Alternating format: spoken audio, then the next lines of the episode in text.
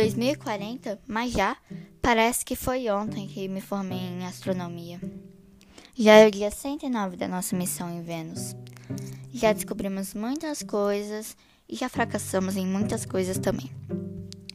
Mas posso afirmar que o núcleo de Vênus é parecido com o da Terra, pois é formado por ferro coberto com mantos rochosos. Já é um começo.